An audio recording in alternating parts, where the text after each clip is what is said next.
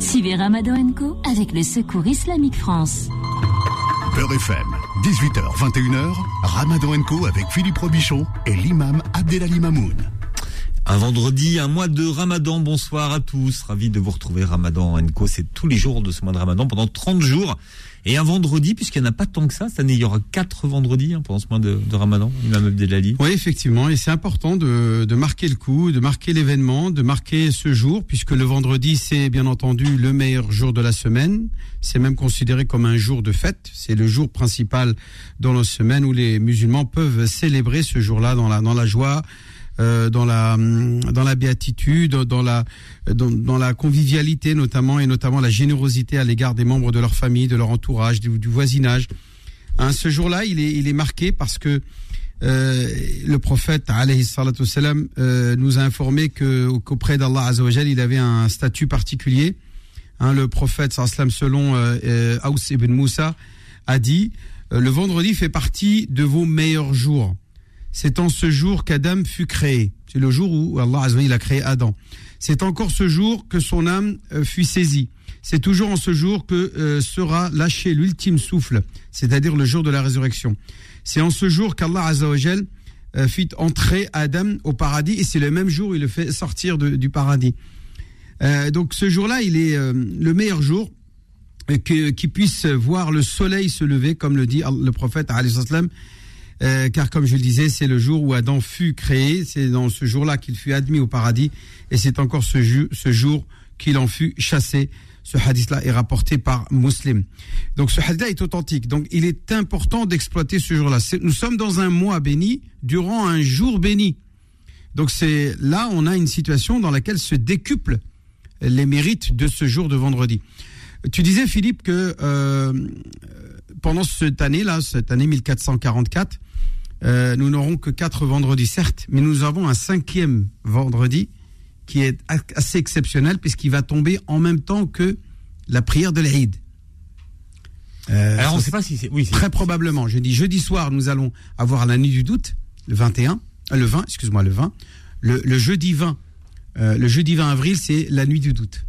Le soir, probablement, puisque la nuit, la lune sera née très tôt le matin, eh bien, le soir, il est possible que l'on puisse visionner le croissant lunaire. Et que dans le monde musulman, on annonce que le lendemain, le 21, soit le euh, dernier jour euh, du ramadan et que euh, le lendemain, nous célébrons le jour de l'Eid et qui va donc tomber un vendredi. Donc c'est là, encore une fois, deux fêtes qui vont se cumuler, qui vont s'associer le même jour. Donc il va décupler la récompense euh, de ceux qui vont y accomplir de nobles actions. Euh, aussi, il y a quand même quelques normes juridiques à connaître. Celui qui va prier Salat el-Eid n'aura même pas l'obligation de prier Salat el-Jumu'ah, puisque la prière de l'Eid va se substituer à la prière du vendredi. Bien entendu, le prophète, quand il a dit ça aux, compagnons, celui qui a prié l'Eid n'est pas obligé de venir à, à al-Jumu'ah, il a dit ensuite Mais nous allons réunir les deux. Nous allons faire et Salat el-Eid et la prière du vendredi. Alors, euh, on se pose la question, pourquoi? Bah, Tout simplement parce que comme la prière de l'Aïd n'est pas obligatoire, on sait bien que la prière de l'Aïd n'est pas une obligation, puisqu'elle n'est pas précédée par un iqama. Vous savez que qu'est-ce qui distingue une prière obligatoire d'une prière qui n'est pas obligatoire? Ça aussi, beaucoup d'auditeurs ne le savent pas. Euh, beaucoup le savent, je sais bien aussi. Euh, c'est qu'une prière surérogatoire n'est pas précédée par la iqama. Vous savez, la iqama, c'est cette fameuse, ce fameux euh, petit adhan. Vous savez que l'adhan, on fait l'adhan, et il y a le petit adhan où on ne répète pas euh, quatre fois, mais deux, deux fois le takbira, une fois les, les shahadatayn, euh, une fois hayya ala salat, hayya al falah. On y ajoute cette formule qad salat.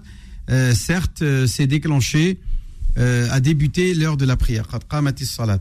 Et on la répète d'une fois selon les malikites et deux fois selon les autres écoles. Ensuite, Allahu Akbar, Allahu Akbar, la ilaha c'est à chaque fois que l'on va accomplir une prière obligatoire, nous avons le devoir de la précéder par cette iqama. La iqama, c'est le petit adhan, hein, qui se prononce seulement quand on va faire accomplir une prière obligatoire. Euh, donc, euh, alors que Salat al-Eid, quand on va débuter Salat al-Eid, il n'y a pas le. On dit Salat ila salatikum yarhamkum. Levez-vous pour la prière. Mais c'est tout. C'est juste histoire de dire aux gens, levez-vous, on va prier les rak'atayn de Salat al-Eid. Mais il n'y a pas de iqama parce que ça n'est pas une, prière obligatoire. Une petite devinette, Philippe, que je te laisse euh, avant que je termine, on, on aura la réponse. Euh, quelle est la prière à voix basse obligatoire précédée et succédée par deux prières obligatoires à voix haute? La prière des morts. Quelle est la prière obligatoire? Obligatoire pour chaque individu, pas, pas une prière euh, qui fait. Ah, pas sur, pas sur Une prière pas sur obligatoire. obligatoire, ouais. Ouais. Qui est précédée par une prière à voix haute obligatoire et suivie par une prière obligatoire à voix haute aussi. Voilà. Et donc, je voulais terminer sur ce jour, sur cette. euh, Vous avez répondu? Ben, j'ai pas répondu, je, Ah oui. je vais répondre à la fin. Ah oui, ah je oui, te laisse réfléchir pendant Ah ce temps-là. Donc, euh, euh, pour, avant de répondre à cette question, je voulais euh, terminer par les mérites et, qu'est-ce qui est recommandé de, faire ce, jour de vendredi. Le prophète, celui qui récite la sourate Al-Kaf, le jour du vendredi, elle va illuminer toute sa semaine plus trois jours.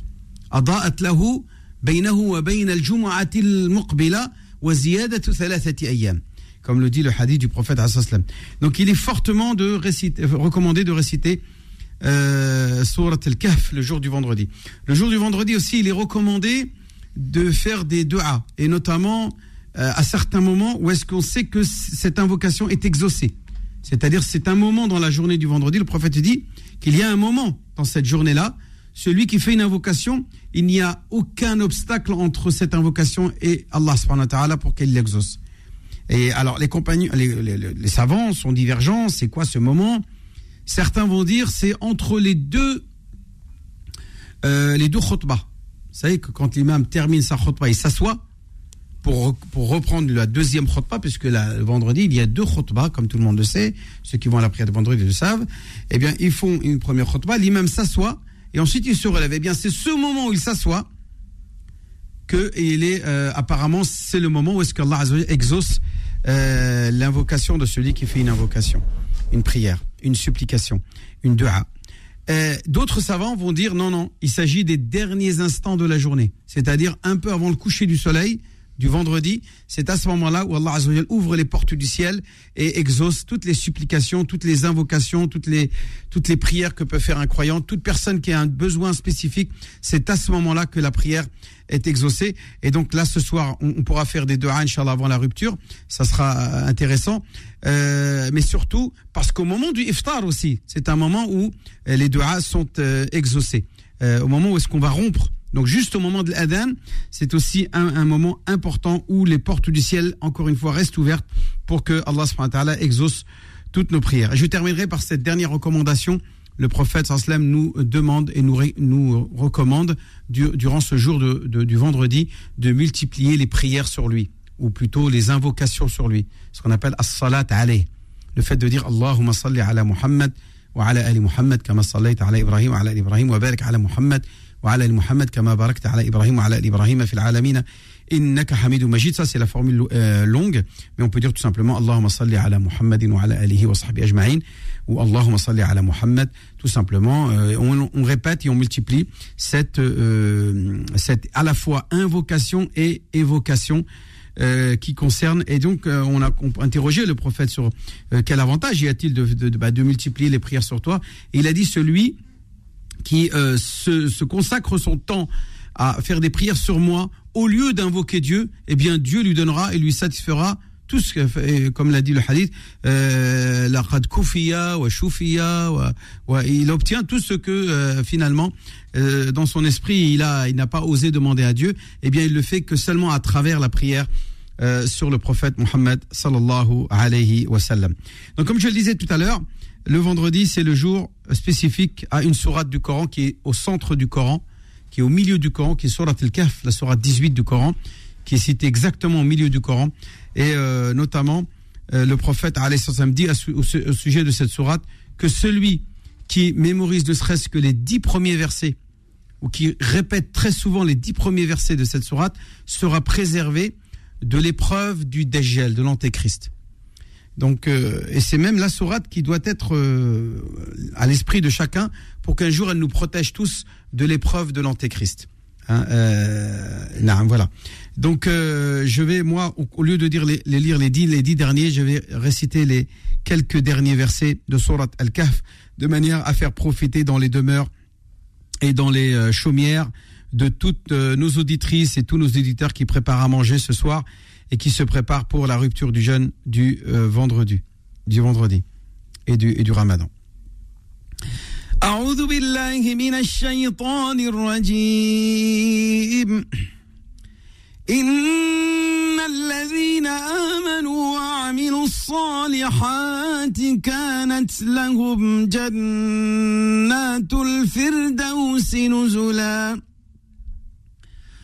خالدين فيها لا يبغون عنها حولا.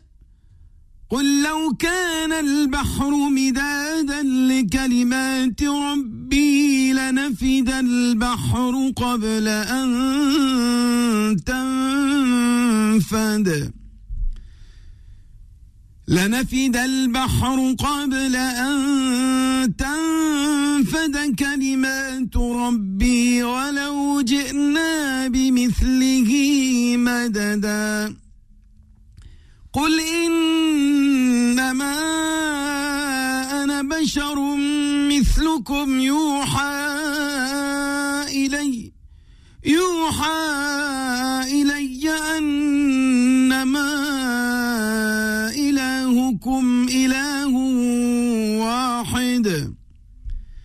فمن كان يرجو لقاء ربه فليعمل عملا صالحا فليعمل عملا صالحا ولا يشرك بعبادة ربه أحدا. صدق الله العظيم. نسأل الله تبارك وتعالى أن يتقبل منا في هذا اليوم العظيم وأن يجعلنا فيه من المقبولين ولا يجعلنا فيه المطرودين اللهم تقبل منا صيامنا وقيامنا.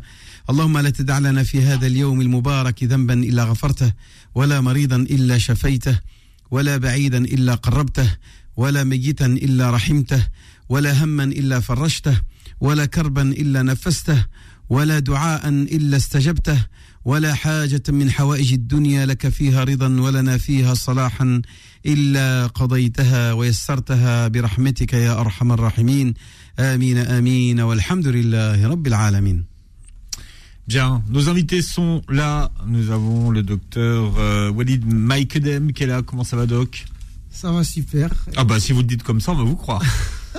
non, ça va super. Juste un petit peu fatigué parce que je sors du travail, mais je suis là en forme. Ousmane Timera est avec nous. Oui, que la paix soit sur vous. J'espère que vous allez toutes et tous très bien. On vous écoutera avec beaucoup de plaisir tout à l'heure. Je rappelle qu'à partir de demain, Imam Abdelali, c'est le retour du grand quiz du Ramadan. Deux familles vont confronter leurs connaissances tous les soirs à partir de 20h. Donc Super. Vous, vous pourrez vous préinscrire et jouer avec nous en famille jusqu'à la fin du mois de Ramadan. Avec Yassine Hilmi.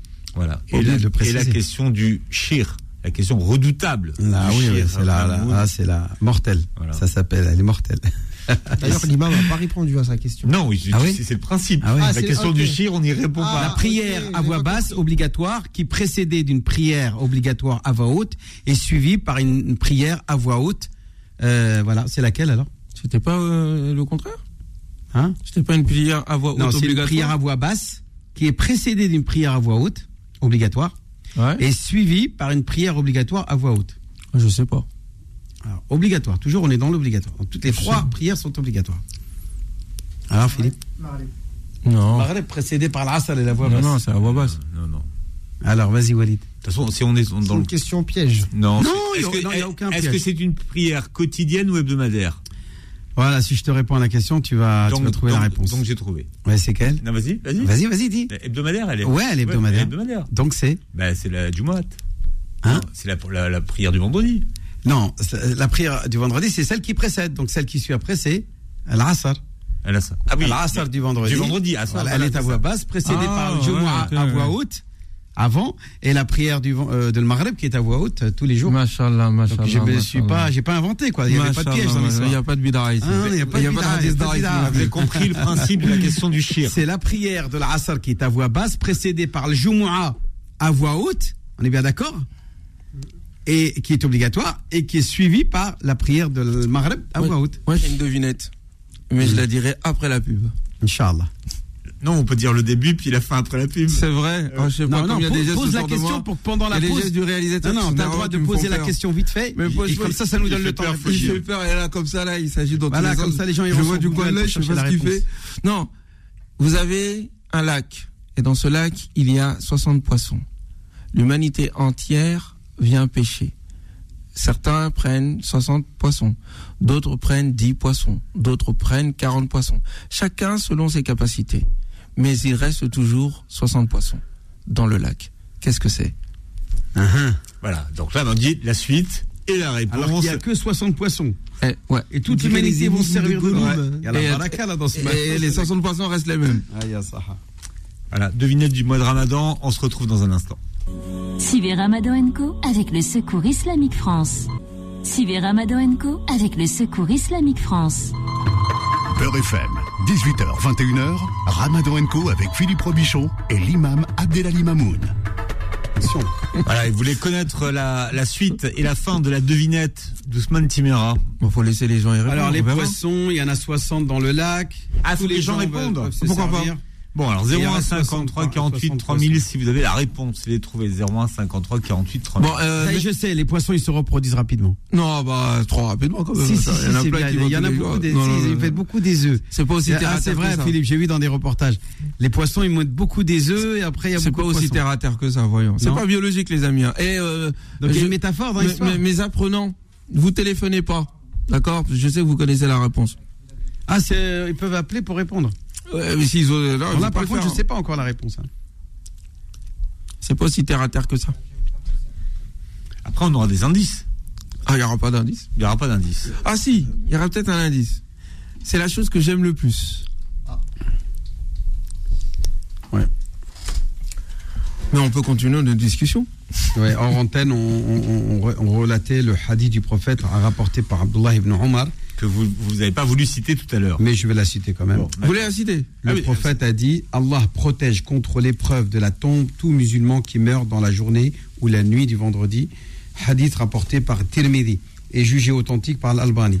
Moi, je suis désolé. Des gens comme Imam Tirmidhi, Isa Tirmidhi, rahimahullah, min akabir ulama al-hadith, j'ai trop de respect pour euh, m'abstenir et, et- et tenir des réserves sur euh, parce que le, le texte ne, ne pourrait pourrait ne me, me- pas me, me, me, me- me convaincre ou me ou me voilà.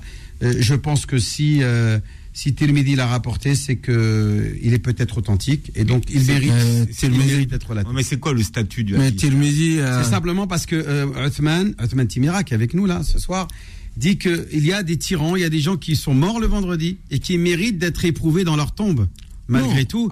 Et c'est pas parce qu'ils sont morts le vendredi qu'ils vont pas être éprouvés Ah, dans la tombe. Donc euh, ce hadith-là ne peut pas s'appliquer au- au-delà de ça même, pour tous les. un jour particulier pour dire que ça facilite l'entrée au paradis. Alors il parle pas de rentre au paradis, juste l'épreuve euh, de la bah, tombe. Il a un point. L'épreuve de bon, la tombe. Après, il faudra même discuter sur l'épreuve de la tombe, mais je veux pas ouvrir cette porte-là. Mais ce que je veux dire par là, c'est que, comme je l'ai dit, mon critère à moi, c'est que tout hadith qui concerne la croyance, le monde de l'invisible, qui n'est pas rapporté de façon unanime, n'est pas à accepter dans le cercle de la croyance, sauf si c'est soutenu par le Coran. Un hadith qui concerne la croyance doit euh, être fondé sur la certitude. Je suis d'accord avec toi. Sinon, on le. Celui qui le renie n'est pas un kafir. C'est-à-dire celui qui renie le hadith que je viens de citer et qui ne l'accepte pas, certes à Ah 100%, non, oui, moi, oui. il n'est pas un mécréant. Mais celui qui a envie de quand même d'y croire, est-ce qu'il a le droit? Ah, il a le droit. Il a le droit, puisque c'est quand même un hadith rapporté par Il, Tirmidhi. il a le droit, mais encore une fois, comme je viens de le dire, il y a des critères. Moi, je, je, je suis très étonné de la facilité avec laquelle nos savants, euh, au fur et à mesure, ont fini par baisser en rigueur. Les compagnons du prophète Ali wassalam étaient beaucoup plus rigoureux, alors qu'ils étaient entre eux. hein. Non, mais tu as raison que l'imam Ahmed, par exemple, rigoureux. qui était un grand traditionniste, euh, l'imam Ahmed bin Dans l'acceptation des hadiths. ouais, eh bien, euh, n'accepter euh, concernant les, les, les sujets qui relèvent de l'aqida que les hadiths authentiques. Si- il fallait qu'ils soient euh, ce qu'on appelle notoires. Ou alors majhour. Voilà, un degré, un degré, tel- moins, un degré très élevé d'authenticité, mustafid, euh, ou mashhour, ou aziz. Un hadith comme ça, euh, genre il y a une personne qui le rapporte, comme si le prophète alayhi salatu wassalam, il délivrait sa religion à, deux- à une ou deux personnes, il légiférait pour toute une communauté. Donc, Donc, ces genres de choses-là doivent être connus de tout le monde, et pas juste une personne qui rapporte un hadith dont on ne connaît pas l'origine. Alors je sais que euh, le- le- les traditionnalistes sont contre ce genre d'approche, mais moi je me fonde ici sur les sciences du hadith. Et il y a une Alors, facilité il y a- il y a quand d'accepter même- tout. il y a ceux qui ont dit, comme l'imam Ahmed lui-même hein, et d'autres savants après lui, ont dit que les hadiths qui sont moins authentiques du degré que tu évoques toi peuvent être recevables à condition qu'elles relèvent des pratiques surérogatoires Oui. ou juste encourageantes à pratiquer des, disent, pratiques même ils disent des hadiths qu'on appelle fada el amal Oui. on appelait en arabe fada el amal et que bien entendu elles viennent pas en contradiction avec un hadith authentique. Moi, je serais même plus sévère. Là, elle, elle vient Les- pas contredire. même les, par- les, les, les propos a'mal, si c'est daif, on le met de côté, si c'est faible. On a assez de hadiths sahih qui sont bien. Alors, vous, Ah. a- vous avez employé beaucoup de d'expressions Termes sur- techniques. voilà, de termes Ouais, on techniques. va les on, les expliciter. explique, on les explique dans l'ordre. On va les expliciter. Alors, Alors, ben, je sais un pas. hadith est quoi? Un hadith, il est soit euh, euh, sahih, ce qu'on appelle authentique. un hadith, c'est un propos attribué au prophète. Voilà. Non, pas simplement des propos. Ça Des peut propos être ou des actes. des informations. Alors, des trois, catégories. Soit propos, soit actes euh, dont, dont les compagnons ont été témoins, ou soit une approbation. C'est-à-dire qu'il Hmm. a vu quelqu'un faire et il l'a approuvé dans ce qu'il a fait.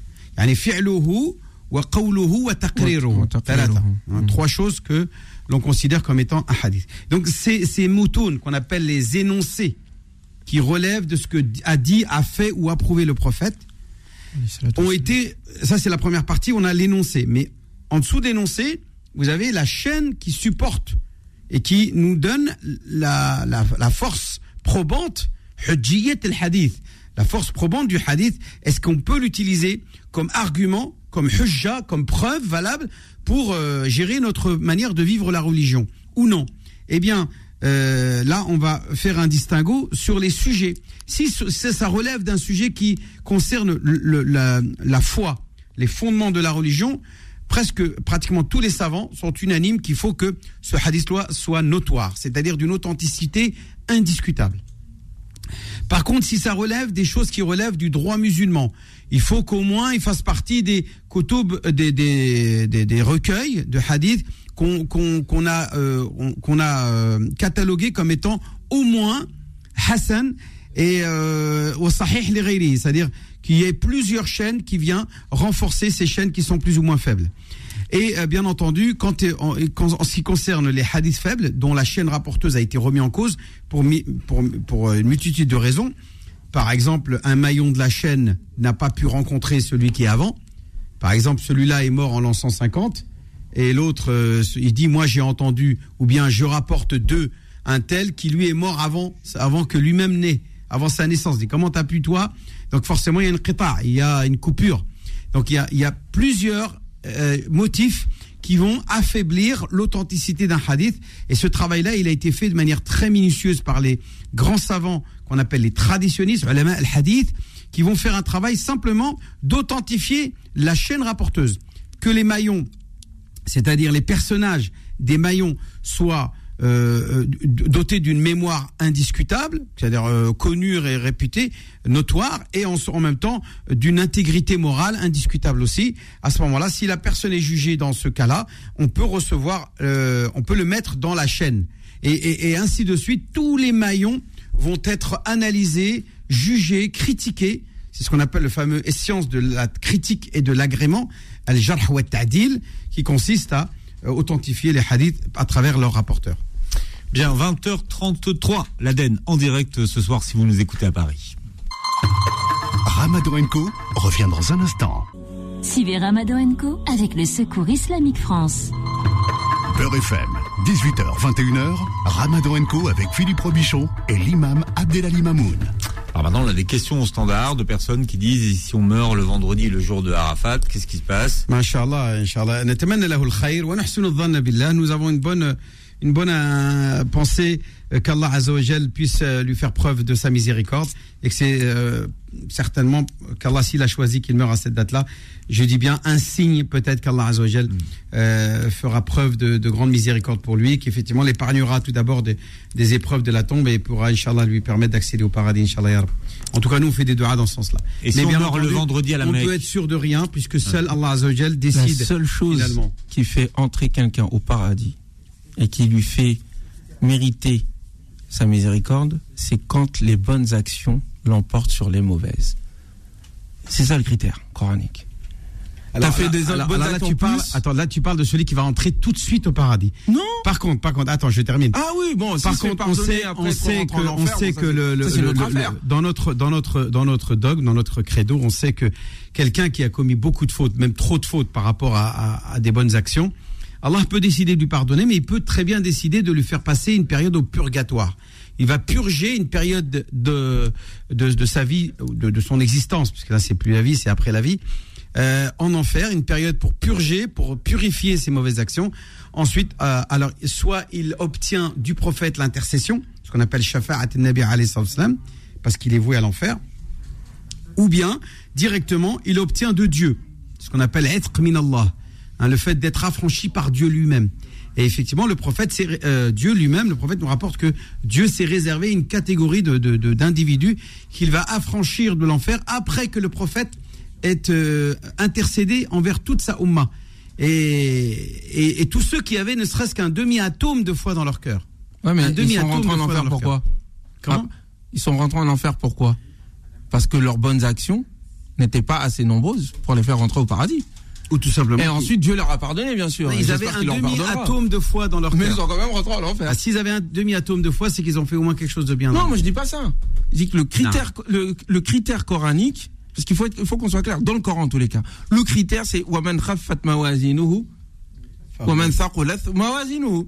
Celui dont la balance est trop légère en bonne action, l'enfer. C'est lui qui a des, une, une balance lourde en bonne action, paradis. Après, il y a les exceptions, il y a les. Non, il n'y a que- d'exception. Très bien, rentre, il peut aller en enfer, c'est possible, comme je dis en purgatoire. Mais le prophète nous dit Man qala la ilaha illallah dakhala al-jannah. Celui qui dit la ilaha ira au paradis. Je me demande si, Tôt ou tard. je me demande si Ousmane euh, Timera n'est pas en train de se mamouniser. Ah, Au niveau horaires. des horaires. C'est vrai. Ouais, ouais. Mais Mais pourtant, c'est son horaire. Non, là. il est 19h là. C'est Ouais, le ça, sien. ça commence comme ça. C'est vrai. On fait de la résistance et après on arrive à 19h05. Bismillah, bismillah. c'est Après, rare je vais me rebu- rebu- Il gratte sur son temps. Rebut. Non, robichoniché, non. Ça risque non. pas, Non, non, ça n'existe pas. Parce qu'à 19h, tous les soirs, vous retrouvez. Tyrannisé ou mamounisé. C'est ça Oui. Voilà. Bon. Euh, nous sommes heureux d'être ensemble.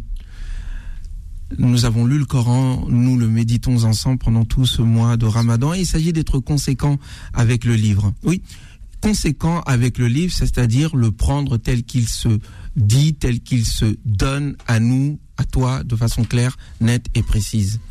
Et une des choses que tu as apprises, une des choses que nous avons appris ensemble, c'est que nous sommes des lieutenants. Nous sommes ici sur Terre pour la civiliser, cette planète. Nous avons une action éminemment belle, grande, ambitieuse pour cette planète sur laquelle Dieu subhanahu wa nous a mis sur Terre, nous en tant qu'espèce humaine.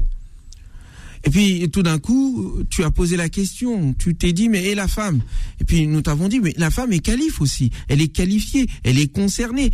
Et tu ne devais pas prendre en considération les histoires farfelues que le diable inspire à certains et qui se sont inscrits dans la conscience religieuse des êtres humains pour en faire un être inférieur, une criminelle, celle qui a causé la perte d'Adam. Nous t'avons dit que le Coran balaye cela d'un revers innocente la femme. Une autre question te taraude. Et si tu ne te la poses pas, je vais te la poser. Qu'en est-il des hommes que l'on réduit en esclavage? Qu'en est-il de ceux que l'on dit être inférieurs parce qu'ils sont noirs? Oui, je le sais. Tu es un peu gêné. Tu te dis de quoi est-ce qu'il va encore parler? Et je vais te dire du problème que d'aucuns ont dans la communauté musulmane envers d'autres personnes qui ne partagent pas leur couleur de peau. C'est du racisme tu es un fils d'Iblis. Oui, il y a de la négrophobie, je vais le dire comme je le pense, et il faut savoir affronter ce propos. Mais avant d'aborder cela, avant d'en venir à là, avant de te dire qu'Adam était peut-être un noir, avant de te dire que l'Afrique est le berceau de l'humanité, avant de te dire que oui, euh, il y a euh, dans euh, ceux qui, dans les gènes de ceux qui se pensent supérieurs en raison de leur couleur de peau, des traces même infimes de négritude, pour parler comme Léopold, Léopold Sédar Senghor et Aimé Césaire, avant de te dire tout cela, qu'en est-il de la question de l'esclavage?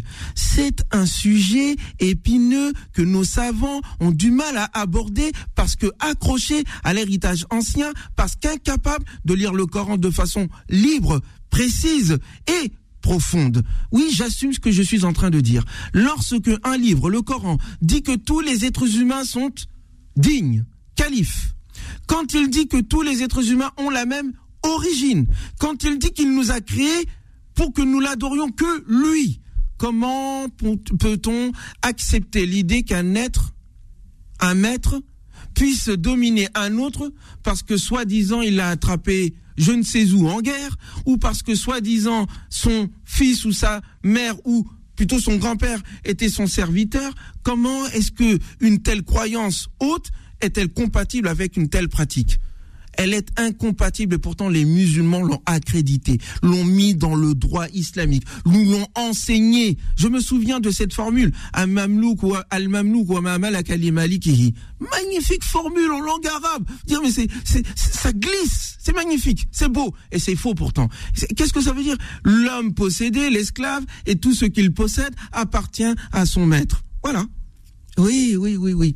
Les musulmans ont fauté en n'ayant pas sous leur regard ces propos coraniques qui viennent instaurer la libération des esclaves. C'est le débat que j'ai eu avec certains dits kémites. On dit mais vous l'islam c'est les arabes. Je dis mais moi je suis pas arabe. Oui, oui mais l'islam c'est a réduit l'Afrique en esclavage. Oui, les arabes et d'autres personnes, même les Africains, ont commis l'esclavage. Mais est-ce que l'islam légifère pour l'esclavage? Mais tout ce que nous voyons dans le Coran, c'est plutôt l'institutionnalisation de la libération. Oui, quand le Coran parle de l'esclave, il parle de sa libération.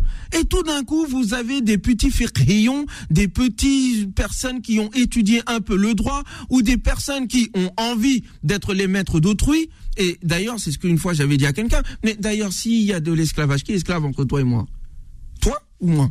Parce qu'apparemment, il y en a un d'entre eux qui, un d'entre nous qui va se soumettre. Est-ce que tu aimerais que ta fille, ta femme, soit mon esclave, que je la traite bien, parce qu'en islam, soi-disant, être un esclave, c'est magnifique, c'est beau. Ben, deviens mon esclave. Donne-moi ta femme. Donne-moi ta fille.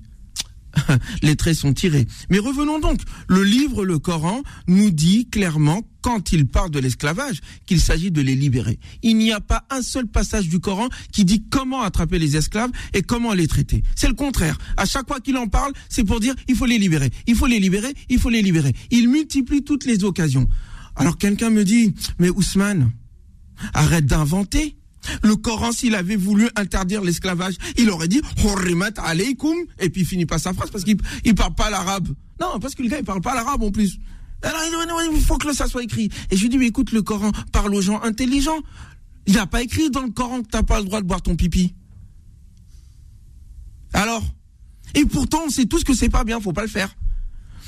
Encore, je reviens encore une fois, le Coran dit que vous êtes égaux. Le Coran dit que vous avez la même origine. Le Coran dit que vous êtes des lieutenants de Dieu sur terre. Le Coran raconte l'histoire de Moïse et de Pharaon lorsqu'il reproche à Pharaon d'avoir réduit les enfants d'Israël en esclavage. C'était le péché énorme après celui de se dire Dieu à la place de Dieu que Pharaon a commis. Et c'est ce pourquoi deux prophètes entiers ont été envoyés. Là où d'aucuns prennent des histoires de prophètes, alayhi salatu wassalam, alayhi salatu wassalam, des éléments de législation sur cette question-là, le fait qu'il est interdit à Pharaon, il est demandé à, Pharaon de libérer les esclaves et qu'il lui est reproché d'avoir réduit des gens en esclavage, ça on n'en a pas fait un acte de législation. Oui, le système de la domination a des raisons que, que le Coran ne reconnaît pas. Oui, donc l'histoire de Moïse est là. Elle nous dit ce qu'il en est. Les principes d'égalité sont là nous devons être conséquents.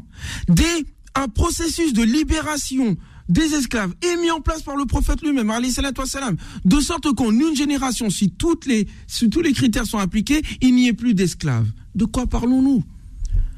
De quoi est-ce que tu parles quand tu fais passer ta religion comme une religion d'esclavagiste, là où d'autres se taisent sur leurs textes, là où nos textes sont clairs sur l'égalité entre les hommes et les femmes, et aujourd'hui encore en Libye, vous avez des gens qui traitent les Noirs comme des esclaves et qui les vendent. Je n'aurais jamais cru vivre et voir ça de ma vie. Et pourtant, nous l'avons vu. Et de l'autre côté, au XXIe siècle, et de l'autre côté, vous avez nos petits imams qui parlent même des ongles cassés des gens, qui n'osent point s'exprimer sur ce genre de problème. C'est une honte. Il s'agit de mener un combat pour les principes de l'islam réel et débarrasser nos principes de cette interprétation impérialiste qui a transformé le combat de la libération qu'est le djihad en un combat de conquête. Oui, autre chose que les savants ont inventé. Et j'assume mon propos. Lorsque le Coran parle de guerre, car c'est le lieu et c'est le moyen par lequel les anciens empires attrapaient des esclaves. Le Coran dit clairement, Lorsque vous avez des prisonniers de guerre, vous n'avez que deux solutions. Soit vous les libérez, soit vous les rançonnez. Les Fuqaha ont rajouté la possibilité de les réduire en esclavage. Et dans les livres de droit, ils disent oui, mais parce que ce sont des kuffars. C'est en raison de leur opposition à Dieu et de leur mécréance que nous les réduisons en esclavage. Ah bon? C'est ce que le Coran a dit? C'est ce que le prophète a fait, salatu wassalam? Il y a du travail à faire, mes chers frères et sœurs. Tant que vous continuerez à idolâtrer les empires anciens musulmans sans être capables de les confronter aux principes clairs et nets du Coran, nous continuerons à rester dans cette mouise immense dans laquelle nous nous trouvons.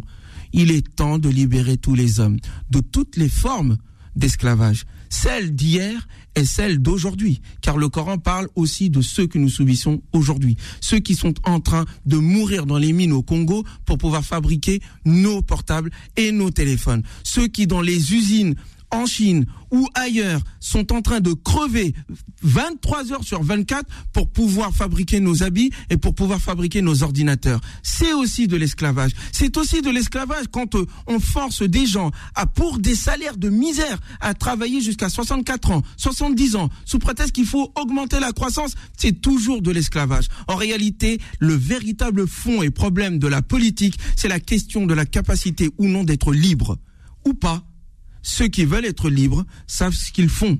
Ils ont une croyance en un Dieu unique qui fonde la dignité de l'être humain et qui en conséquence libère tous les êtres humains. Comme ce compagnon du prophète qui dit, Dieu nous a envoyés afin de libérer les gens de la domination des tyrans, de l'étroitesse de ce monde et de les libérer vers les largesses de l'islam. Il est temps que ce message retentisse encore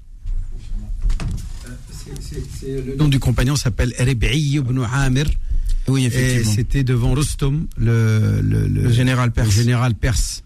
Euh, voilà, puisqu'il lui a dit Tiens, on va vous donner de l'argent, rentrez chez vous. Il a dit Non, on n'est pas venu pour ça.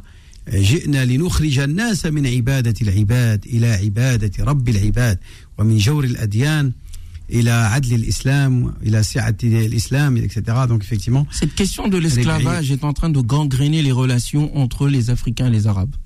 Je vous le dis, les frères et les sœurs qui faites semblant de faire les autruches sur ce côté-là, et je le dis aux prédicateurs qui, encore une fois, aiment bien parler même des, cheveux, mais parlent pas de ce sujet-là. Je connais des Africains qui quittent l'islam à cause de ça. Mmh. C'est inadmissible de se taire sur un tel problème, et c'est inadmissible de se taire sur la question de la négrophobie. Alors attention, il faut quand même ajouter à la négrophobie aussi toutes les autres formes d'esclavage qui n'étaient pas réservées seulement à la. Par exemple, Sakaliba. Tu sais, le mot Sakaliba vient du mot esclave. Esclave, esclave, c'est Sakaliba. C'était cette population qui vivait euh, à Cordoue euh, et même ailleurs, et dans, dans l'Andalousie de, du califat andalou, et qui était issue de ces populations qui a été pris euh, prisonniers, qui s'est fait prisonnier euh, suite aux batailles. Et pour la plupart d'entre eux, étaient originaires des, de Slaves. C'était des Slaves, d'où le terme Essaqaliba. Ouais. vient du mot slave. Mhm. Donc après, on a déformé. Euh, ce sont des Abides qui étaient originaires comme étant slaves, et eh bien on a appelé ça les oui. Que, que, les que les que, que et c'était des blancs, hein. c'était des blancs, c'était blancs blonds aux yeux bleus. et c'était des esclaves. Je parle de l'esclave et après je après je parle de la négrophobie. Aujourd'hui, dans l'imaginaire arabo-musulman, je dis comme je le pense, l'idée de la peau noire est associée à l'esclave. C'est dû à l'histoire. Ça ne veut pas dire que les anciens ne euh, n'attrapaient que des noirs pour pouvoir les réduire à l'esclavage. Il y avait plein de types d'esclaves. Et- et c'est encore plus honteux Et- et pour donc- des gens donc, qui moi- portent la religion de l'islam. Moi, je peux que féliciter le pays dans lequel nous vivons, qui a considéré comme euh, qu'à partir du moment où une personne a encouragé l'esclavage, eh bien, ne pouvait être que, que banni de l'histoire de la France. Même s'il reste fait un élément, par exemple, je parle de Napoléon, qui a, réta- qui a rétabli la traite négrière, qui a rétabli, qui a remis en place alors qu'elle avait été euh, abolie euh, avant lui. Lui, il l'a rétabli à partir du moment où il a fait ça, alors qu'il avait fait mille belles choses pour la France. On sait bien. hein. Ça dépend de quel point de vue. hein. Non, je veux Mais dire bon, qu'il a, on il a, il a, il a, il a accordé énormément de gloire à la France. Et Mhm. on sait que Napoléon a fait beaucoup de choses bien. Ne serait-ce que le- la, la loi, le droit français est essentiellement napoléonien, la- Ouais, napoléonien. napoléonien. Euh, mais quand- ayant rétabli la traite négrière, eh bien, aucune rue, aucun bâtiment, aucun édifice public en France ne portera le nom de Napoléon. Ah, Et si. tu- Ah non Ah si, Ah bah vas-y, vous, dis-moi. Ah bah, la rue Où tu Bona- vas à la rue Bonaparte euh, au 7e arrondissement. C'est aussi simple que ça. Ouais, mais il n'y a pas que Napoléon Bonaparte, il y a aussi les autres. Ah non, non, ça c'est la rue Bonaparte, c'est Napo- euh, on la parle rue de, Napoléon. Tu- Ouais, Philippe, oui. c'est vrai, ça, il y a en France. Il a, il a Moi- même euh, son monument pour lui. Elle va, elle va, elle va sur le boulevard Saint-Germain. D'accord, mais en tout cas, moi, ce que je vois dans les communes en France, Ah, la France a du mal là, avec cette on histoire. voit rarement euh, des. Moi, j'ai jamais vu des rues Napoléon. Si, je si, vois si, toujours si. les rues euh, Oui, de non. Gaulle, euh, les rues Foch. Bona- Bonaparte, oui, mais euh, Napoléon non. Voilà. Bon, Al-Muhim, Donc parce que c'est il y a plusieurs il y a plusieurs rois Bonaparte, n'est-ce pas? La France a que enfin là pour l'instant je parle pas de la France, je parle de nous musulmans. Il faut qu'on règle ce problème entre nous. C'est grave et il y a un travail théologique à faire d'une part, de relecture des textes et il y a un travail aussi de dialogue et de discussion parce que ça va avoir des conséquences, c'est pas le moment de se diviser.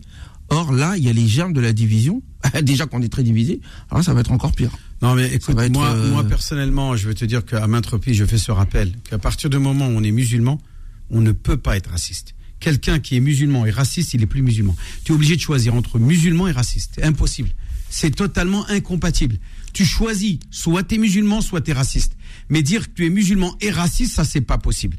À partir du moment où tu te dis musulman, tu dois accepter l'idée que Allah Azzawajal n'a différencié les gens que par leur degré de piété, qui auprès de lui considère qu'un tel est meilleur ou tel tel est meilleur. Et il dit, il nous interdit même de nous euh, mettre au-dessus des autres. Il dit, voilà, anfusakum. Allahu a'lamu biman.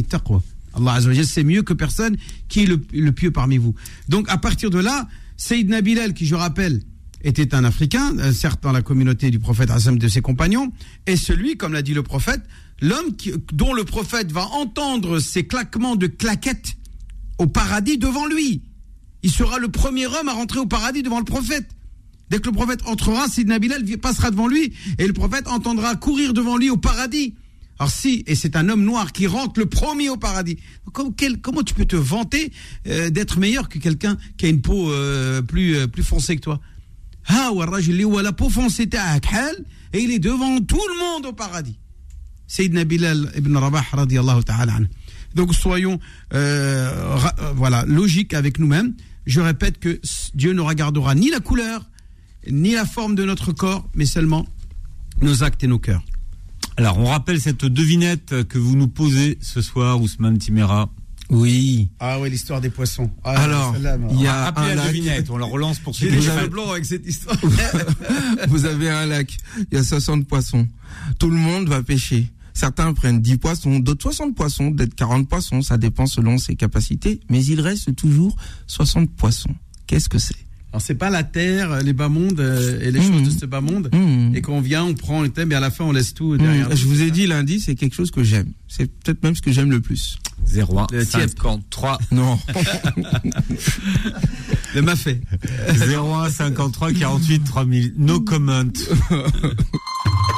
Ramadan Co revient dans un instant. Suivez Ramadan Co avec le Secours Islamique France. Beurre FM, 18h, 21h, Ramadan Co avec Philippe Robichon et l'imam Abdelali Mamoun. Alors, on a Malaise qui est avec nous au 01 53 48 3000. Malaise, bonsoir et bienvenue. Allô, bonsoir. Bonsoir. Salam Bonsoir. alaikum wa rahmatullahi. Moi, c'est Mélaz. Mélaz. Ah oui. Oui. Vous m'entendez coupe, c'est pour ça. Moi, je. Il n'a aucun malaise, Mélaz. C'est Mélaz. D'accord. On vous écoute, ma sœur. Alors moi, j'aurais dit c'est baraka. Comment C'est la baraka. Ah, c'est bien Dans- essayé. Mais dans quelle langue Euh, C'est-à-dire Ah, Vous avez dit que baraka. Mélaz, ça veut dire la baraka, c'est ça Non. Ah non, pas du tout. C'était la réponse à la, la devinette. Je pensais que vous parliez de... Ah, mon prénom, en, arabe, on dit Umm el-Az. Non, malheureusement, ça Ah, n'est Umm al-Aïz, d'accord. Voilà. Ah, oui. C'est le prénom de ma grand-mère paternelle. Ah, Melaz, Melaz. Machallah. Voilà. La mère et en de la français, gloire. Et Ça en veut dire la mère de français, la on dit gloire. Melaz. La mère de la gloire Voilà, et de la puissance. Vous exactement. avez un très beau prénom. Alors, Merci Baraka, beaucoup. Non, c'est pas la baraka. c'est pas la Oh baraka. là Même si, euh, il y a de la baraka. Mais c'est bien essayé, moi, j'aime bien. Non, c'est bien, Ouais, c'est Ça, bien. c'est le bien. quiz avant le quiz, là C'est quoi, là Mais non, c'est la devinette. Mais il y a de la baraka. Et que Dieu nous donne de la baraka. Inch'Allah, amin. Amin. À tout le monde. Merci beaucoup. À toute la planète, santé, bonheur et paix. Amin. Merci d'avoir participé. Alors, on a Fatih. Fatih.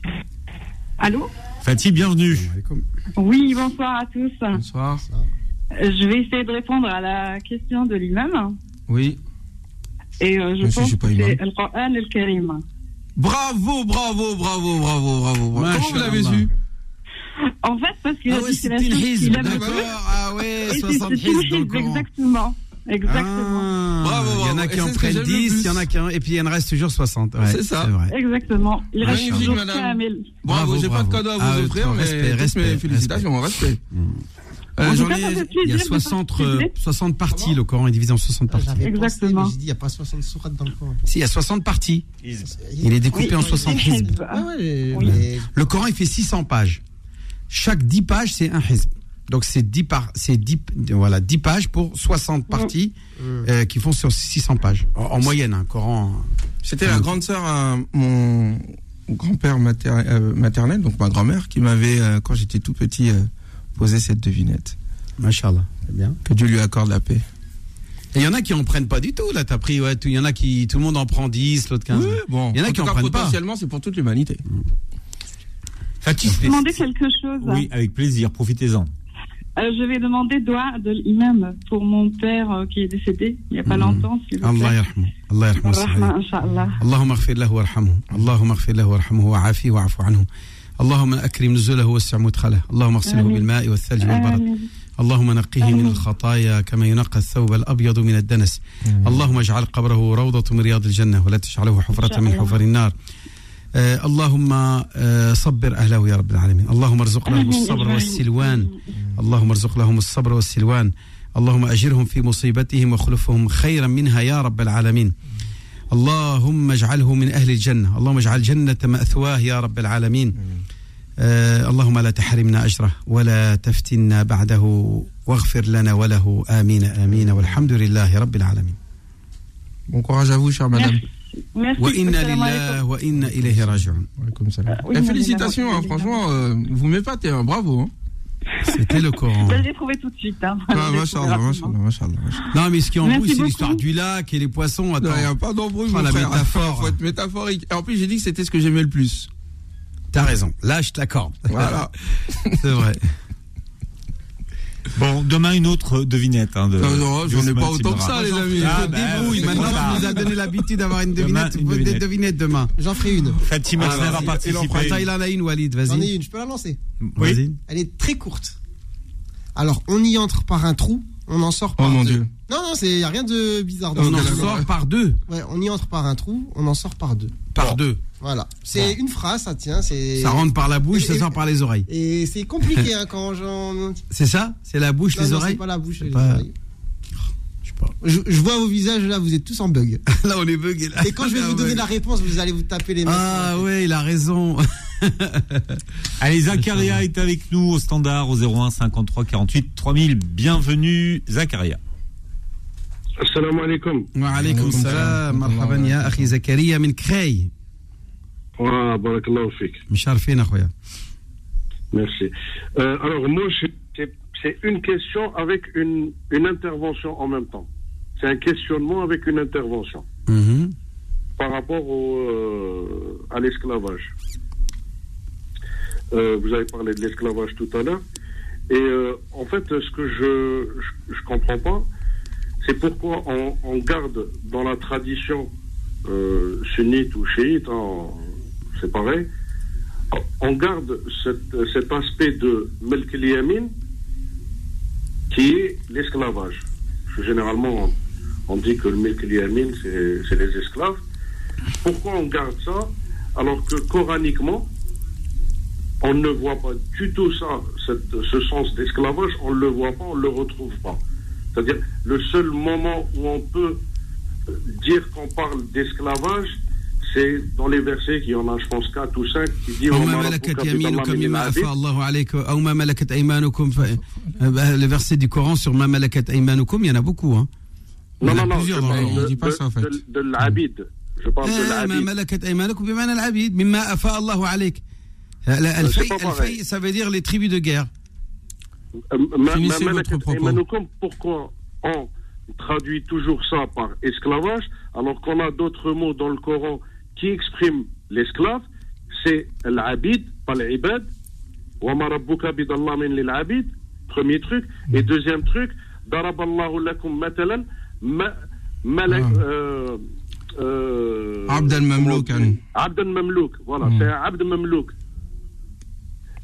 Et, nous, dans la tradition, tout ce qui est Melkel c'est un gros problème. Et on dit que c'est l'esclave. C'est-à-dire, excusez-moi pour le, le, le, le terme, hein, je vais être peut-être un petit peu cru, je m'excuse d'avance, mais c'est comme si qu'on autorise aux gens d'aller aux Philippines acheter une femme et dire que c'est un Melk el Yamin.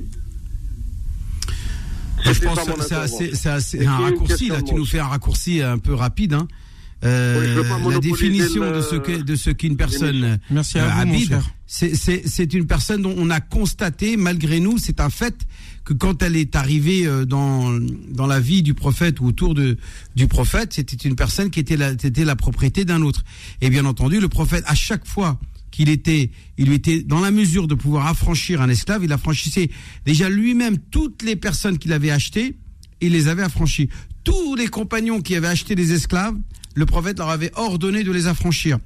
Euh, tout, même les femmes qui, euh, qui dans les butins de guerre, a- comme il a dit tout à l'heure, chez Rothman, il n'y a jamais eu chez le prophète et les compagnons une personne qui était esclave issue d'une euh, d'une bataille dans laquelle il aurait gagné euh, et dans lequel il y aurait des prisonniers qui seraient devenus des esclaves. Ça n'existe pas à l'é- à l'époque. Cette règle-là, elle est restée dans l'esprit des gens et finalement, elle est rentrée dans le droit fiqh et dans le droit musulman, mais finalement, euh, elle n'est nullement justifiable, simplement parce que le contexte qu'il y avait, c'est que ailleurs, euh, dans le- l'empire romain, dans l'empire perse, les esclaves étaient abondants. Il y avait des marchés d'esclaves. C'était très quelque chose de notoire et de répandu. Donc l'islam a voulu l'abolir, mais en douceur. Il l'a l'a finalement aboli. Et Sayyidina Omar ibn al-Khattab, euh, dans sa fameuse phrase, elle a dit clairement pour tous ceux qui prétendent vouloir, euh, on va dire, euh, euh, c'est-à-dire euh, Asservir. asservir une personne, et il leur a dit euh. Comment pouvez-vous prétendre asservir des gens alors que Dieu les a donné la vie libre? Ils sont libres et vous n'avez pas le droit de les asservir injustement. Ousmane Timura. Oui, pour euh, les termes coraniques, la terminologie coranique, je pense, est à méditer. Euh, en ce moment, je suis en train d'écrire sur le sujet. Moi, je pense que ma malakata imanukum est un terme plus global que euh, ce à quoi on l'a restreint, c'est-à-dire les esclaves. Ma malakata imanukum, si on regarde les différentes occurrences, semble et même la formulation. Déjà, le mot, le terme yamin n'existe pas dans le Coran. C'est toujours à la forme passive. Ma malakat aimanukum. C'est un premier élément. Ce que vos droites possèdent. Donc, je vais pas rentrer dans les détails de pourquoi est-ce qu'il parle de droite, qu'est-ce que symbolise la droite, à savoir le pouvoir, la capacité, euh, la capacité euh, économique et physique, la capacité morale et intellectuelle qui fait que on est supérieur à d'autres. Je vais pas rentrer dans tous ces détails-là. Ma malakat aimanukum, ce sont les gens qui sont dépendants de ceux qui possèdent. Dans toute société, il y a des personnes qui possèdent les moyens culturels et économiques et qui, de fait, font travailler les autres ou peuvent les asservir. Ce qui est né souvent, d'ailleurs la Sourate An-Nahl le- l'explique très bien, ce qui naît des interactions euh, dans le partage de la production. Et il dit, euh, que fa- fa- فأما الذين فضلوا فما الذين فضلوا براد رزقهم على ما ملكت أيمانكم et ceux qui ont été favorisés qui ont plus eu dans le partage des biens ne sont pas enclins à rendre les biens ou le risque à ceux qui entre guillemets euh, euh, sont euh, sous leur domination. Et tout le reste du passage de cette sourate va expliquer en qu'est-ce que l'homme possédé, celui qui ne possède pas de biens, qui est lui-même possédé et qui ne contribue pas. Et ensuite un deuxième exemple, c'est celui qui n'a pas voix au chapitre, qui ne parle pas et qui est guidé par celui qui a les moyens de le guider. Et à chaque fois, il dit ils ne sont pas semblables. Celui qui parle dans la justice par rapport à celui qui n'a pas sa voix. Celui qui possède et qui donne par rapport à celui qui est possédé et qui n'a aucune capacité. Seulement, Mama la Kataimanukum, la Surat An-Nisa l'explique très bien quand il dit فمن لم يستطع منكم طولا أن ينكح المحصنات المؤمنات فمما ملكت أيمانكم من فتياتكم المؤمنات si ceux d'entre vous qui n'ont pas les moyens d'épouser des femmes chastes, libres, nobles, d'une classe supérieure, ils n'ont pas ces moyens-là, alors qu'ils épousent donc. Et c'est intéressant que je le dise ici parce que dans le droit islamique et dans la bouche de certains musulmans, euh, tu as une femme esclave, captive, même si elle est mariée, tu la prends, tu couches avec elle, pas de mariage. Alors que le passage dit le contraire directement, en disant justement qu'il faut les épouser avec la permission de leur père ou de leur famille et de leur donner la dot. Donc, je m'arrête ici. Le propos Mamalakata Imanukum est expliqué par le passage suivant. Min mu'minat, c'est-à-dire les femmes, vos domestiques, c'est qui vous servent. Le mot fata, même dans le Coran, est utilisé comme étant, fata Moussa notamment, comme étant celui qui est à votre service. Et non pas seulement celui qui est votre esclave. Allez, vos appels et vos questions au 01 53 48 3000, 01 53 48 3000. Ramadan Co revient dans un instant. Suivez Ramadan Co avec le Secours Islamique France. Beurre FM, 18h, 21h, Ramadan Co avec Philippe Robichon et l'imam Abdelali Mamoun. Et chaque soir de mois de, de Ramadan, eh bien, Imam Abdelali, nous écoutons les noms sublimes de Dieu évoqués par Kamel Shekad. Bonsoir Kamel. Bonsoir à vous, salam alaikum. Salam alaikum, Bonsoir أستاذنا à vos الفاضل. invités. Comment ça va, Cheikh Abdallah مرحبا اخي الكريم ربي يحفظك اليوم اي من اي اي اسم من اسماء الله hier, الحسنى hier, hier, nous avons commencé à aborder le Qahar. oui Comme euh, le Qahar, nous, euh, avec lui, il y a le Muntaqim, le vengeur, etc. Donc, il y a, comme ce sont des, des noms sublimes qui peuvent être mal compris, qui peuvent être porteurs dans l'esprit de certains euh, de- d'un sens péjoratif. Nous avons commencé hier par, euh, en quelque sorte, introduire ce, nom sublime, montrer comment cette domination de Dieu subhanahu wa s'exerce autant dans l'infiniment grand que dans l'infiniment petit. Et là, nous allons passer à, l'analyse même ou à, essayer de voir ce qui, pourrait nous être profitable à partir de ce nom sublime. Nous, sommes dans, dans, le registre de la domination, mais ce que ce nom sublime devrait nous inciter à faire, c'est à passer à un contrôle de nous-mêmes qui vise à nous tempérer, à nous maintenir dans les limites de, de ce qui est correct et de ce qui pourrait euh, nous faire euh, éviter l'excès. Alors le verset 18 de Surat Al-An'am dit euh, que c'est lui le, dominateur suprême sur ses serviteurs, c'est lui le sage, le parfaitement connaisseur.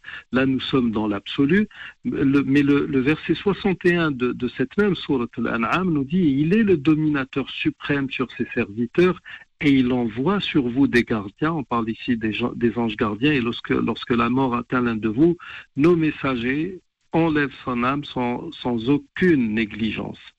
Donc le, ce- ceci, normalement, le, mot qahr, c'est-à-dire dominer, devrait, devrait nous pousser, nous musulmans, à dominer déjà nos pulsions, les plaisirs et tout ce qui, tout ce qui pourrait... euh, enfin être de, de- dans, cette, dans ce registre. Nous avons donc déjà l'école du jeûne qui, qui, qui est l'école par excellence en termes de domination. Le, le messager de Dieu wassalam, disait jamais le fils d'Adam n'a rempli un récipient pire que son ventre. Il suffisait pourtant au fils d'Adam quelques bouchées pour subvenir à ses besoins. Et même s'il lui en fallait absolument davantage, qu'il réserve donc le tiers de son estomac à son manger, l'autre tiers à son boire et le dernier tiers à sa respiration. Il faut aussi normalement dominer nos penchants. Il, existe en nous des, tendances, des penchants qui sont presque innés, qui sont très très faciles. Et, nous avons, entre autres exemples, le verset 128 de Sourate Nisa qui nous dit les âmes sont portées sur l'avarice. Donc, se conformer à ce nom sublime de Dieu, le Qahar, c'est essayer de combattre justement l'avidité, l'avarice et, tout ce qui, tout ce qui s'ensuit. Il faut aussi euh, tenter de dominer ses sentiments. Nous avons dans la tradition prophétique l'histoire euh, que nous rapporte le, compagnon du prophète sallallahu alayhi wa sallam, Nu'man ibn euh, dont, le- dont la mère voulait absolument du père qu'il lui fasse une donation. Et quand le père a consenti à le faire, elle lui a dit Prends le, messager de Dieu sallam, à témoin euh, en ce qui concerne cette donation. Et quand il est allé le voir, euh, alayhi wa lui a dit As-tu donné à tes autres enfants ce que tu as donné à celui-là? Il a dit non, et là il lui a dit alors là, tu veux, tu veux, tu veux me faire de moi un témoin sur quelque chose d'injuste. Donc, les, euh, quand bien même on pourrait préférer l'un de ses enfants par rapport aux autres, en termes de pratique, une bonne gestion de, ces sentiments devrait nous exhorter à agir euh, euh, dans, une, logique de justice avec tout le monde. Et puis en termes de, sentiments, nous avons une citation de l'imam Ali ibn Abi Talib qui disait Quand tu aimes quelqu'un, aime-le modérément, peut-être que tu te mettrais à le détester un jour. Et si tu détestes quelqu'un, déteste-le modérément, peut-être que tu te mettrais à l'aimer un jour. Parce que généralement, quand on aime quelqu'un intensément, si on, si on se met à le détester, on va le détester avec la même intensité, ce qui n'est pas bon. Et si on déteste quelqu'un intensément, si on se met à l'aimer de manière euh, aveugle, on va forcément commettre des erreurs. Autre euh, chose qu'il faut dominer, ce sont les phobies. Et nous, le, Coran nous exhorte à cela à, divers euh, endroits. Euh, nous avons le verset 31 de Sourate qui exhortait déjà les parents de la, période anté-islamique qui, qui avaient l'habitude de tuer leurs enfants par crainte de la pauvreté. Et Dieu leur dit et ne tuez pas vos enfants par crainte de pauvreté. C'est nous qui attribuons leur subsistance, tout comme à vous. Donc, euh, il faut essayer d'évacuer les, psychoses et les phobies du quotidien. Et euh, je terminerai par cela se dominer en termes de pratiques religieuses, même quand on est dans le, quand on va dans le bon sens, il ne faut pas se surcharger. C'est pour cela que le messager de Dieu salam, disait La religion est aisance et facilité, jamais quelqu'un ne cherchera à rivaliser de force avec la religion sans que la religion ne l'écrase. Suivez plutôt la voie du, sage du juste milieu, rapprochez-vous en douceur de la perfection et soyez optimiste. Aidez-vous en cela par vos allées et venues à la mosquée le matin, le soir et aux dernières heures de la nuit. Donc, le qahar, c'est ce que ça devrait nous suggérer, parce que c'est dans cette logique que Dieu, subhanahu wa ta'ala, fait, fait usage de sa domination et de sa puissance.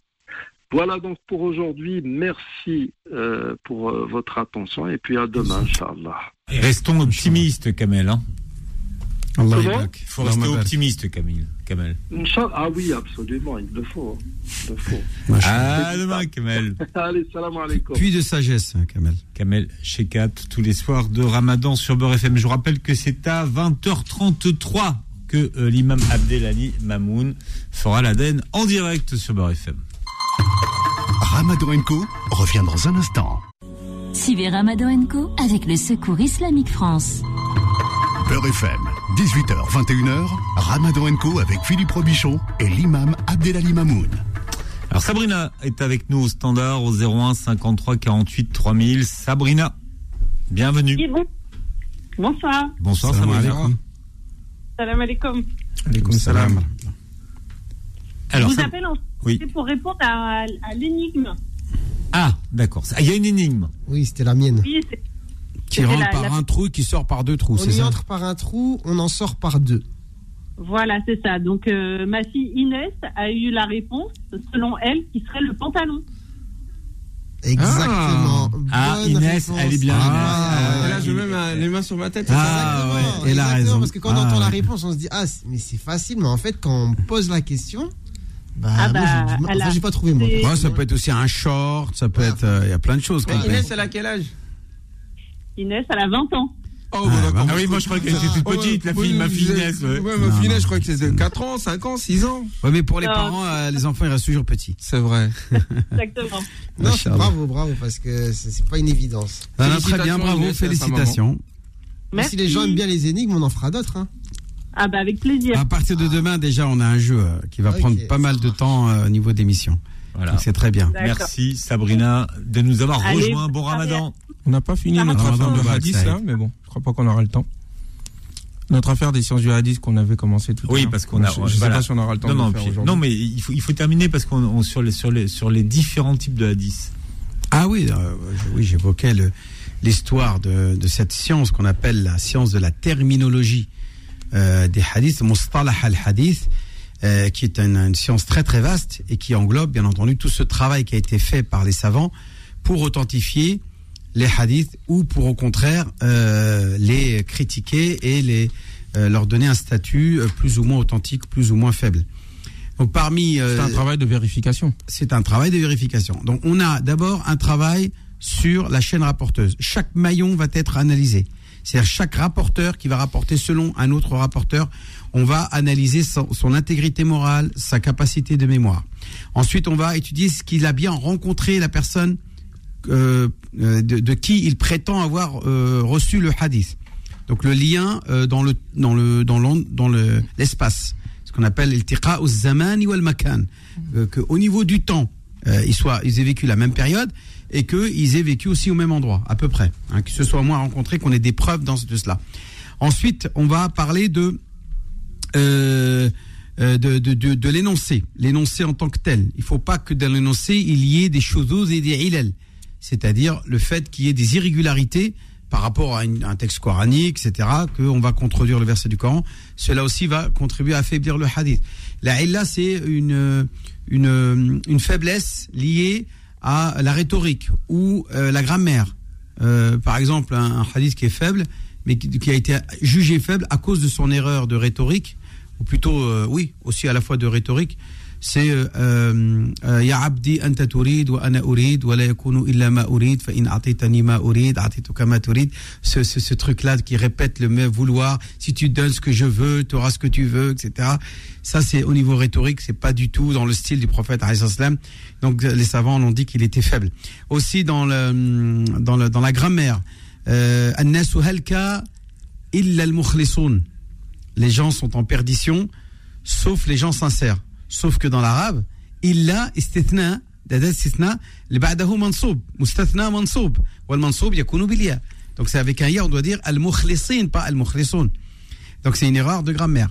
Donc là, euh, et puis il va dire ensuite, euh, wal mukhlisuna halka illa euh, al-amilun, euh, wal amiluna halka illa al-alimun, wal amilun, etc., etc., etc. Donc, euh, tout ce hadith-là où il y a cette erreur grammaticale qui consiste à mettre euh, le mustathna au lieu de le mettre mansoub, il est marfou, bilwaw, hada khata, c'est une erreur euh, en matière de grammaire et qui va bien entendu euh, faire laisser penser que le hadith n'est pas authentique parce que l'énoncé va être remis en cause. Et il y en a, ça c'est un petit exemple, mais il y en a énormément. De, les savants avaient la, la- la subtilité de, de connaître exactement le style prophétique pour distinguer parfois rien que par l'énoncé si le hadith était faux ou vrai. Voilà, Wallah alam, il y a encore d'autres choses à dire. Ousmane Timera. Oui, euh, merci, euh, euh, cher imam. Euh, la, la discussion, comment cette discussion est venue elle, est du- elle- elle est venue par rapport à un hadith que l'imam nous a proposé. Moi, j'avais dit que pour moi, je n'y croyais pas. Parce que ça me semblait aller à l'encontre d'un certain nombre de principes que j'avais déjà indiqués euh, coraniquement. J'avais Le fait de mourir, celui qui meurt celui le meurt vendredi, et ou la nuit du vendredi pas de châtiment sera de- préservé de l'épreuve de la tombe. C'est ça. Hadith rapporté par Tirmidhi selon Abdullah ibn euh, Omar. Et pour moi, euh, quel que soit le nom de la personne, hein, alors je sais que je vais briser euh, quelque chose de, de, de sacro-saint chez, chez certains, mais on n'est pas là pour faire du populisme euh, de prêcheur, on est là pour faire de la rigueur scientifique. Euh, euh, même des grands savants comme Bukhari que nous respectons, comme Muslim que nous respectons, en tout cas chez les sunnites, c'est le summum dans l'auth- dans l'authentification des hadiths. Même eux, on doit exercer à un moment donné les critères qui, se sont eux-mêmes imposés pour que nous vérifions la véracité d'un propos. Et ce que je disais à un moment donné, c'était que dans la, réception du hadith et dans son utilisation, dans les différents domaines, le domaine du droit, le domaine euh, de la de la croyance, il y a à un moment donné une certaine rigueur à avoir. Les traditionnistes font leur travail. Ils ont leur propre logique. Les gens qui sont dans le fondement du droit et dans le droit ont leur logique aussi. Et les gens qui sont dans la théologie ont leur propre logique aussi. Or, le problème, c'est qu'on a fait en sorte que la logique des traditionnistes, qui a tendance à vouloir prendre tout ce qui existe du moment qu'on arrive à l'authentifier, parce qu'ils veulent, c'est euh, leur euh, leur spécialité, on a voulu imposer cette logique-là à l'ensemble des domaines euh, des sciences islamiques. Dans le domaine de la aqidah, de la croyance, c'est-à-dire c'est j'y crois, si j'y crois pas, je vais en enfer, et si j'y crois, je vais au paradis. Ça, c'est pas une affaire de quelqu'un a dit qu'il a entendu que quelqu'un a dit. Il faut que ça soit du sûr à 100%. On ne peut pas ici accepter de l'équivoque. Or, la majorité des savants disent que les hadiths qu'on authentifie, on les authentifie dans le sens où on pense que c'est probable à 50%, à 60%, à 80% que c'est vrai. Mais on peut pas dire c'est vrai à 100%. C'est pour ça que dans le domaine de la aqidah, de la croyance, on ne doit accepter que les hadiths qui sont sûrs à 100%. Le reste, comme euh, notre frère l'a dit, si quelqu'un décide d'y croire, ça n'entraîne en rien euh, une quelconque conséquence quant à sa mécréance, à en sa matière de croyance. croyance, il y a deux aspects. Il y a, il y a les points dans lesquels on, on- qui sont euh, intouchables. Euh, l'umur fil aqida اللي هي الثوابت. أيوة. Et puis il y a les détails. Par exemple, euh, le- où sont où est l'âme après la mort. Tu sais, il y a des choses comme ça auxquelles les savants peuvent avoir une certaine. Ça reste de l'aqida, Ça reste mais c'est des détails. l'ijtihad, et Voilà, même c'est- ici, il faut pas, pas apporter, faut pas en tout cas l'imposer. Pas dire si quelqu'un ça comprend relève ça, des détails. il va en enfer. من من الامور ال- ال- الثنائيه ليس الامور الاساسيه وال ce n'est pas sont des choses même, primordiales. même ces points secondaires, alors peut-être que je suis encore dur, hein, mais je pense qu'il faut être dur ici et sans, pitié. Parce qu'effectivement, on peut se dire qu'on pense que tel savant, euh, vu son, la confiance que nous avons, a dit vrai, c'est vrai. Mais on peut dire aussi l'importance que nous donnons au prophète wassalam mérite que l'on soit très rigoureux, même envers ce dit savant. Parce qu'il peut se tromper aussi. Et ça, c'est laisser entrer la possibilité que quelqu'un puisse inventer des trucs et le, faire pénétrer Non, dans à partir du moment euh, où, euh, le, la où le- croyance où musulmane. le- le prêcheur ou bien celui qui va prononcer ce discours et qui va utiliser ce genre de hadith, si il précise euh, l'origine du texte, l'origine du, du- de l'énoncé et de- de- du statut qu'il a au niveau des traditionalistes, que par exemple auprès de Bukhari Muslim il est faible, mais que Tirmidhi l'a authentifié. Par exemple, il ne fait que reprendre ce qui a été dit dans les ouvrages. Mais moi, je parle pas de Maintenant, prêcheur. je, je répète, je veux dire, si il est fidèle au fait de reprendre, et non pas de cacher. Parfois, il y a des gens qui cachent. Moi, je connais des des chouyours, ils inventent, ils inventent rien. Ils ramènent des hadiths qui ont été catalogués parmi les hadiths forgés, inventés, faux, et ils vont les citer comme des hadiths authentiques. Ça, pour moi, c'est de la trahison envers l'islam. Quelqu'un qui te dit, à pas à la fin, voilà, إن هذا الحديث آه، آه، قال ابن حجر آه، أو الصنعاني في كتاب اللآل المصنوعة أنه موضوع. Il, il va pas le dire. Ça, c'est Oui, totalement mais inadmissible. Ça, à la rigueur, au niveau des prêcheurs, parce que les, les- les prêcheurs manquent de rigueur. Et c'est connu. Et euh, c'est l'un des problèmes que nous avons. Hmm. On confond les savants avec les prêcheurs. Mais euh, ce que je veux dire par là, dans le domaine de la aqidah, de la croyance, dans le domaine de l'obligation, comme dans le dans le fiqh islamique, et comme dans le domaine de l'interdiction, cela, à mon avis, en tous les cas, hein, si c'est pas le Coran qui le dit, doit être authentifié et authentique à 100%. Les hadiths qui sont peut-être sûrs à 50%, à mes yeux en tous les cas, euh, et c'était le cas pour les Hanafites, ne peuvent suffire pour rendre obligatoire quelque chose ou pour interdire quelque chose. À moins que ça soit appuyé par quelque chose. C'est ce qu'on appelle ilzam al-hujjiyya, yani la hujjiyya al-mulzama. on peut dire que ça reste une hujja, j'ai le droit de l'évoquer, mais est-ce que je peux l'imposer à autrui? Non. Parce que le texte sur lequel je me suis fondé n'est pas authentique. Mais je peux l'évoquer. Il y a une différence entre évoquer sans imposer et y a évoquer en imposant. Et là, bon, ça, pour l'imposer, comme tu as dit, c'est vrai, il faut qu'il soit authentique. Alors, tiens, tiens, tiens, demain, retour du grand quiz de Ramadan et l'animateur euh, du grand quiz du Ramadan, notre Jean-Pierre Foucault-nous est là. C'est Yacine Ilmi. Comment ça va, Yacine? Bonsoir à tous, salam alaikum. Quel Wa honneur. alaykoum assalam wa rahmatullahi ta'ala wa barakatuh, Yassine. Yacine qui. Ah, Yacine qui écume les tours des ambassades. Ah, papa. Ah, ce soir, il va bien manger. Ah, je sais pas. Parce que les, les, les, les Saoudiens, ils aiment beaucoup la, la gastronomie euh, du Cham, c'est-à-dire libanaise, syrien. Euh, souvent, moi, quand j'ai été invité aussi dans ce genre de, de rencontres, c'est souvent de la gastronomie euh, chez des traiteurs euh, libanais, etc. Est-ce que je me trompe? Bon, on n'est pas là pour parler des, des tours des ambassades, mais on a, une super- on a de belles surprises qui nous arrivent euh, à partir de Qui demain. vous attend Ah, il veut pas Bah, tu m'en parleras. Non, et, le, et, et le tour de l'ambassade des États-Unis, c'était comment, Yacine? Ah, bah écoute, c'était très bien. C'était bien Franchement, super accueil. Vous avez mangé des hamburgers Ils ont fait un plat. Non, ils ont fait euh, tradition marocaine. Ah, ouais, d'accord. Ah, bah, tu vois. Bon, ça arrive. Bah, ils tournent de chaque année, je crois. Donc, quand tu dis marocaine, c'est des tagines, des couscous et tout ça C'est ça? Ouais, tagine, et oui, tout à Hein. D'accord, très bien. Bon, alors le quiz du Ramadan, c'est à partir de demain. Et quoi, Oui, de, et, et quoi de neuf, Yacine? Bon, on verra demain des nouvelles questions avec euh, plein de surprises. Donc là, euh, ça sera les familles qui, euh, qui vont se... Se confronter. Se confronter. Hum, donc, on garde les mêmes règles comme l'année dernière. Comme l'année dernière, les règles Donc, d'abord, la personne dit son nom pour pouvoir donner la réponse. Voilà. Voilà. Et après, l'imam triche. Hein de- non, après, il pose la- sa question. euh, Et, et il donne la réponse à celui qui perd. Ah, mais là, cette fois, il y aura Hein une deuxième personnalité. Maintenant, il y a Cher Timela aussi qui est avec, qui est Ah. avec lui. Donc, on pourra faire des, des, des appels, un appel à un ami ou un appel à un chef. Ah, c'est Inch'Allah, bien, on verra, ça. on verra, on verra. Ah, c'est bien ça. Bon, demain, de- c'est donc c'est de- ça commence demain, hein, Yacine. euh, Toujours, on fait toujours la deuxième moitié du Ramadan d'ailleurs. Ouais, oui, c'est ça. On attend. euh, bah, D'abord, on attend euh, les 15 premiers jours où les, les gens se ressourcent en spiritualité, en science, en savoir. Et puis, à partir de, de, de demain, c'est la pratique. On va voir si. euh, ont c'est l'examen, tu veux dire, l'épreuve. C'est l'épreuve et l'examen. Demain, c'est le retour de On la boîte à questions. Si le travail a bien été fait depuis le début. Inch'Allah, cher. Et il y aura des cadeaux aussi, je pense. Yacine. Hein Ah, des cadeaux, ouais. Mais il n'y a pas des cadeaux. C'est quoi, vous faites les cadeaux là Un voyage sur la Lune. C'est vrai, c'est un voyage sur la Lune. C'est ça. Une, Ça existe, une ça. Tesla. Une Tesla. Ouais, une Tesla. C'est-à-dire la fusée Tesla, tu veux dire Il y a quelqu'un qui m'avait dit un jour que son imam à lui, tellement il était bien, il priait tous les vendredis sur la lune. Il m'avait arrêté comme ça en plein milieu des Champs-Élysées. Je regardais, j'ai dit, je vais pas oser le contredire, machallah. C'est peut-être quelqu'un de bien.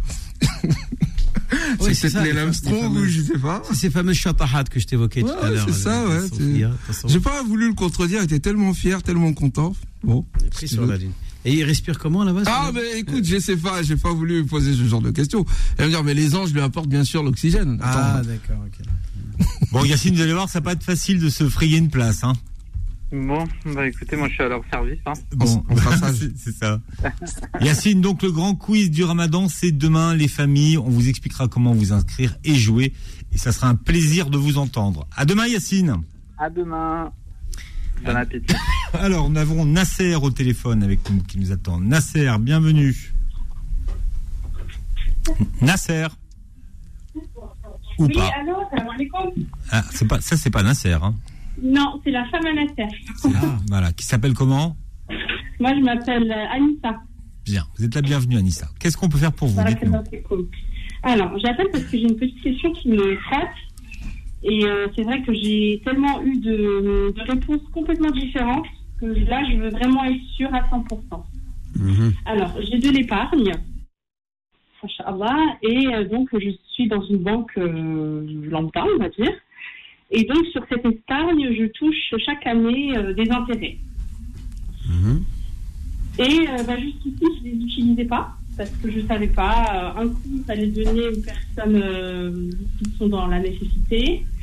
Ensuite, il faut les donner à les personnes qui sont nécessiteux, mais il ne faut pas qu'ils le mangent. C'est-à-dire que ce soit des, du matériel. Et, C'est n'importe quoi tout ça. Madame, madame, vos intérêts, c'est de l'argent qui n'est pas halal. On est bien d'accord Voilà, tout à fait. Donc, Bon, maintenant, ce qu'on fait, c'est qu'on s'en débarrasse. D'accord? D'accord. Ce qui compte, c'est que ça, vous en débarrassez à, euh, à, à, l'en- à, à à destination de celui qui en a le plus besoin et de la manière où il en a le plus besoin. Si c'est un nécessiteux qui a besoin de manger parce qu'il va mourir de faim, vous n'allez pas lui dire non, non, non, c'est riba, tu peux pas manger ça, il faut acheter des habits avec, alors que lui, il est en train de mourir de faim. Bah, il va acheter ce qu'il va, il va, il va acheter s'il a froid, il va acheter des vêtements. S'il a faim, il va acheter à manger. Si il a un logement, il n'arrive pas à payer son loyer, que euh, il est persécuté par son bailleur, eh bien, il va payer le loyer avec, il va payer ses dettes avec, etc. Donc voilà, vous vous en débarrassez et c'est tout. Vous cherchez pas à comprendre. Mais alaikum. Voilà, on tergiverse pas beaucoup à ce sujet-là, on s'en débarrasse. Si maintenant vous voulez, euh, au lieu de la donner à des pauvres, vous voulez par exemple construire euh, une fontaine publique ou euh, contribuer à la construction d'un dispensaire ou n'importe quoi, ou un puits ou quoi que ce soit, c'est aussi valable. Il n'y a pas de problème. D'accord. Ou dans la mosquée, euh, le- acheter du matériel de nettoyage euh, pour nettoyer la mosquée ou les, les sanitaires. Tout ça, c'est bien. Ça, je peux l'utiliser avec ma riba. Il n'y a aucun souci. Eh ben, c'est- En fait, là vraiment ça ouais. ne reste pas à ma quoi. Voilà, vous n'avez pas le droit de le consommer. du tout. Et vous ne ni vous le consommez, ni le consommer euh, vos ascendants et vos descendants. D'accord, très bien. Merci Anissa. Salam alaikum. Je vous en prie. Alors, comme ça. Iman est avec nous au 01 53 48 3000. Iman, bonsoir, Oui, bienvenue. salam alaikum. Bah, Oui, salam alaikum, alaikum bonsoir. Euh, je, je vous appelle parce que, pardon, j'ai été très très malade la, la semaine dernière, samedi, dimanche, mais j'ai jeûné quand même. Euh, mais j'étais vraiment à plat, à plat. Lundi, du coup, euh, j'ai pas pu travailler en étant malade, parce que j'ai failli tomber dans les pommes, du coup, j'ai bu. Bref, ça m'est arrivé encore hier et aujourd'hui. Et aujourd'hui, j'ai appris qu'en fait, j'avais le Covid. Donc, du coup, ma question, c'est si je reste allongée toute la journée, j'arrive à jeûner, mais je, je me sens vraiment pas bien. Du coup, que- qu'est-ce que je fais maintenant? Est-ce que j'essaie tous les jours et je vois jusqu'où je peux aller? Si j'y arrive pas, je mange. Et du coup, où jusqu'où je peux aller au niveau de l'islam Et ou est-ce que je mets la niya dans ma tête pendant quelques jours que je mange pas Enfin, je sais pas si vous voyez ce que je veux dire. Oui, alors, madame, madame, madame, dans l'islam, c'est binaire. Soit vous jeûnez, soit vous jeûnez pas. Et à partir du moment où vous êtes malade, vous avez le droit de rompre le jeûne. Et notamment quand il s'agit de négliger vos obligations. C'est-à-dire le fait de ne pas aller au travail, de ne pas s'occuper de vos, votre entourage, vos enfants, votre mari, etc. Vous avez le droit de rompre le jeûne pour retrouver un état qui vous permettra d'assumer vos obligations.